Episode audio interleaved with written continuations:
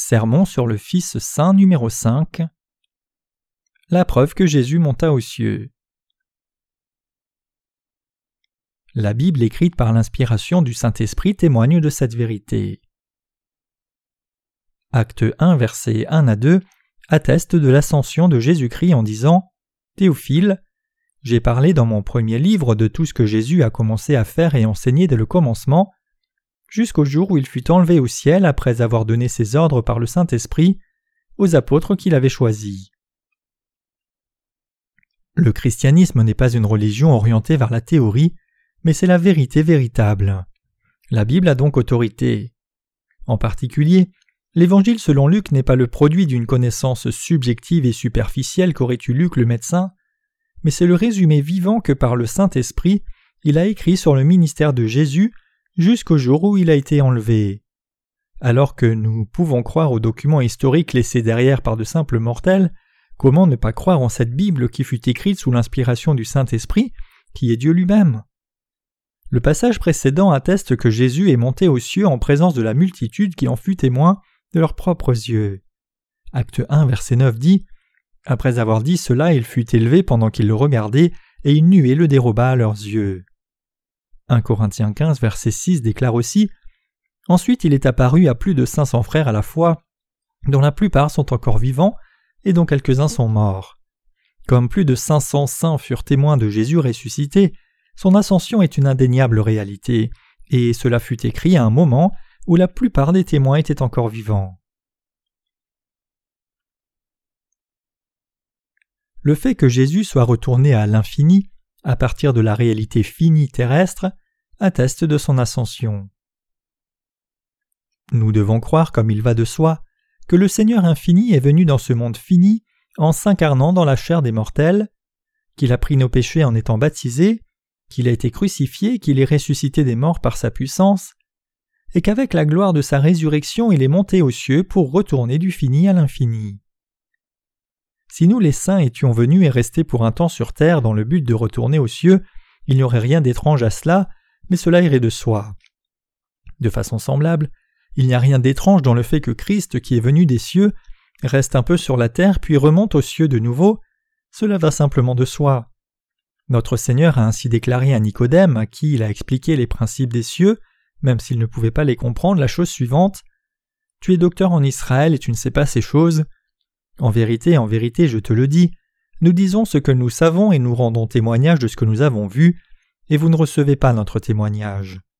Si vous ne croyez pas lorsque je vous parle des choses terrestres, comment croirez-vous lorsque je vous parlerai des choses célestes? Personne n'est monté au ciel si ce n'est celui qui est descendu du ciel, le Fils de l'homme qui est dans le ciel. Jean 3, versets 10 à 13. Le fait que Jésus soit monté aux cieux devant la multitude de témoins atteste de la vérité. En acte 1, verset 10, il est dit Et comme ils avaient les regards fixés vers le ciel pendant qu'ils s'en allaient. Ici, les mots Ils avaient les regards fixés vers le ciel signifient qu'ils regardaient très attentivement vers le ciel. Autrement dit, cela montre que l'ascension du Seigneur a eu lieu sous les yeux des disciples pendant une période de temps étendue. Autrement dit, cette expérience des disciples ne fut pas seulement instantanée, mais leur procura une preuve claire et détaillée. Le fait que les disciples aient regardé fixement signifie qu'ils ont contemplé cela pendant une période de temps considérable. L'ascension de Jésus ne fut pas un événement momentané et rapide, comme une étoile filante dans le ciel de la nuit, mais ce fut un événement concret et particulier. Ainsi, le christianisme est le véritable témoignage de la vérité.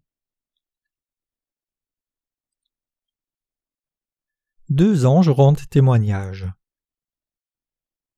Dans la deuxième moitié de Acte 1, verset 10, il est écrit Deux hommes vêtus de blanc leur apparurent. Ces deux hommes font ici clairement référence à des anges. Leurs vêtements blancs symbolisent la pureté et l'honneur. Autant l'Ancien que le Nouveau Testament attestent ainsi que les anges se manifestent toujours sous une apparence humaine. Matthieu 28, verset 3, Luc 24, verset 4, Acte 10, verset 30, Genèse 18, verset 2, 19, verset 1, et Apocalypse 21, verset 17. Les anges sont des êtres surnaturels qui sont sans péché, ainsi leur témoignage sème la vérité dans nos cœurs, aussi rafraîchissante que l'eau vive d'une rivière. Notre Seigneur qui reviendra de la même manière qu'il l'est monté à son ascension. Acte 1 verset 11 dit Homme galiléen, pourquoi vous arrêtez-vous à regarder au ciel? Ce Jésus qui a été enlevé au ciel du milieu de vous reviendra de la même manière que vous l'avez vu aller au ciel. Après l'ascension du Seigneur, les cinq cents frères rassemblés pour rendre témoignage de cette ascension restaient encore fixés sur le ciel vide dans la tristesse, même après que le Seigneur ait disparu à leurs yeux. Pour leur donner du réconfort, courage et de l'espérance, les deux anges attestèrent Ce Jésus qui a été enlevé au ciel du milieu de vous reviendra de la même manière que vous l'avez vu aller au ciel. Les mots de la même manière signifient que tout comme il est monté aux cieux au mont des Oliviers, le Seigneur reviendra invariablement aussi au mont des Oliviers. Zacharie 14, verset 4. Et il a promis qu'à ce moment-là, il ne viendra pas dans l'humilité comme il l'a fait la première fois, mais il viendra dans la gloire sur les nuées. Par conséquent, les justes peuvent l'attendre dans l'espérance en disant Viens Seigneur Jésus. Apocalypse 22, verset 20.